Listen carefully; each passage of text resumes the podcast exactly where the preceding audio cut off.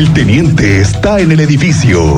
Nadie conoce Querétaro como el teniente Mérida en Así sucede expreso. Teniente Mérida, ¿cómo te va? Muy buenas tardes. Muy buenas tardes, Miguel Ángel. Buenas tardes a nuestra audiencia. Voy iniciando. Tenemos por ahí un accidente sobre el circuito centenario del Ejército Mexicano, municipio del Marqués. Para los conductores o los que van a esa zona, esto es a la altura de Libertadores, en dirección a Saldarriaga, eh, como le refiero en el municipio del Marqués, porque se mantiene el cierre vial. Protección Civil del municipio del Marqués está informando al respecto, pero el cierre vial está a la altura de Libertadores en dirección a Saldarriaga para que tome Que es el camino que va al aeropuerto, teniente. Sí, exactamente, Es para ese- quienes van a tomar un vuelo esta tarde y lo tomen Prevengan. en, prevengan que no es la ruta, porque a veces que también esa es una buena ruta Sí, para ir al evitas- aeropuerto, ¿no? Evitas la 57 y te vas por el circuito. ¿Sabes que también me parece que es una buena ruta para ir a las gorditas de Padilla? Ah, sí, sí. Eso también es una buena Pero Más ruta. temprano, ¿no? Ahorita ya como. no, ahorita a ya- esta hora ya no tanto, no, pero no. como a eso Como que... Un elote.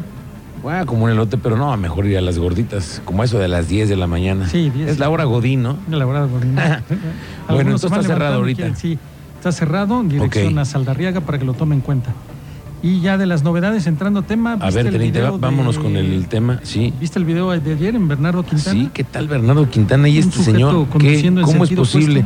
opuesto, Y ha pasado, teniente. Yo conozco una historia de una familia que tuvo un encontronazo. Seguramente tú recuerdas un chavo que venía en estado de ebriedad y que se fue por los carriles centrales de, Bernardo, Bernardo Quintana, Quintana. y en la incorporación, ¿te acuerdas? Sí, Hacia la autopista. igual.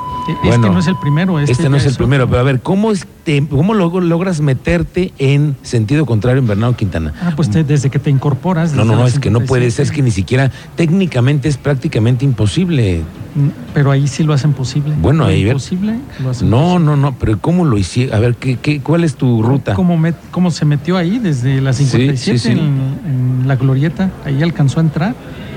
Bueno, pero no te das cuenta, No, claro que no hay señalamientos, vehículos no que- ves que vienen de frente, Sí, pues entonces ¿cómo vienes? Bueno, pues al final ya no supimos en qué terminó porque no hay reporte hasta el momento policial que haya indicado que lo sacaron de la vialidad o que lo detuvieron, que lo remitieron. Yo creo que llegó a su casa. Lo que sí es que lo grabaron y lo tenemos en video. Sí, sí, sí, ya está expuesto porque a la altura de Loma Dorada se encuentra circulando en carriles centrales, pero en el carril de extrema derecha. ¿eh? Oye, No ¿y habrá, es- esta, ¿a qué hora habrá sido eso, teniente? durante la madrugada. Ah, en la madrugada. Anoche. Madrugada, Un trasnochadito que andaba Sí, de sí, miércoles sí, a jueves. Ya andaba ahí, ya dándole, pegándole y ve lo que pudo haber provocado. Fíjate nada más que eso, que, que por, por obviamente tiene que ser en la madrugada porque no hay tanto flujo de vehículos, No, afortunadamente, pero también hubo quien lo vio Sí, lo alcanzó, y lo alcanzó a grabar. Sí, también esa es otra. No, está- está. Bueno, tuvimos también intervención de la Policía Estatal. Logró localizar una menor que se encontraba extraviada. Esto fue por el grupo de atención a víctimas. El reporte ciudadano generado a través de la línea de emergencias 911 informó que un infante se encontraba sola en las inmediaciones del fraccionamiento San Miguel, por Ok. lo que personal policial acudió al sitio.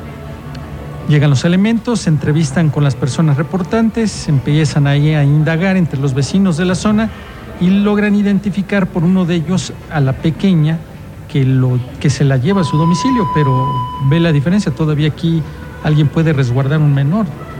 Te cuento de algún otro estado y... No, no, no, no. Bueno. Aquí como quiera todavía teniente, Estaba tenemos mucha gente de, sí, no. de buena fe.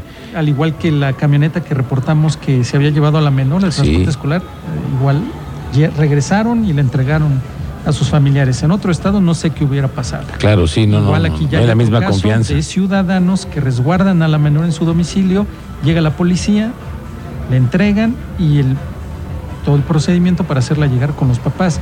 La, la identificación, eh, cómo fueron los hechos, las recomendaciones para que esto no vuelva a suceder, ¿no? Pues, imagínate una menor en la calle y la perdió de vista tras un descuido y la estuvo tratando de localizar sin éxito. No, claro, pues sí, qué difícil.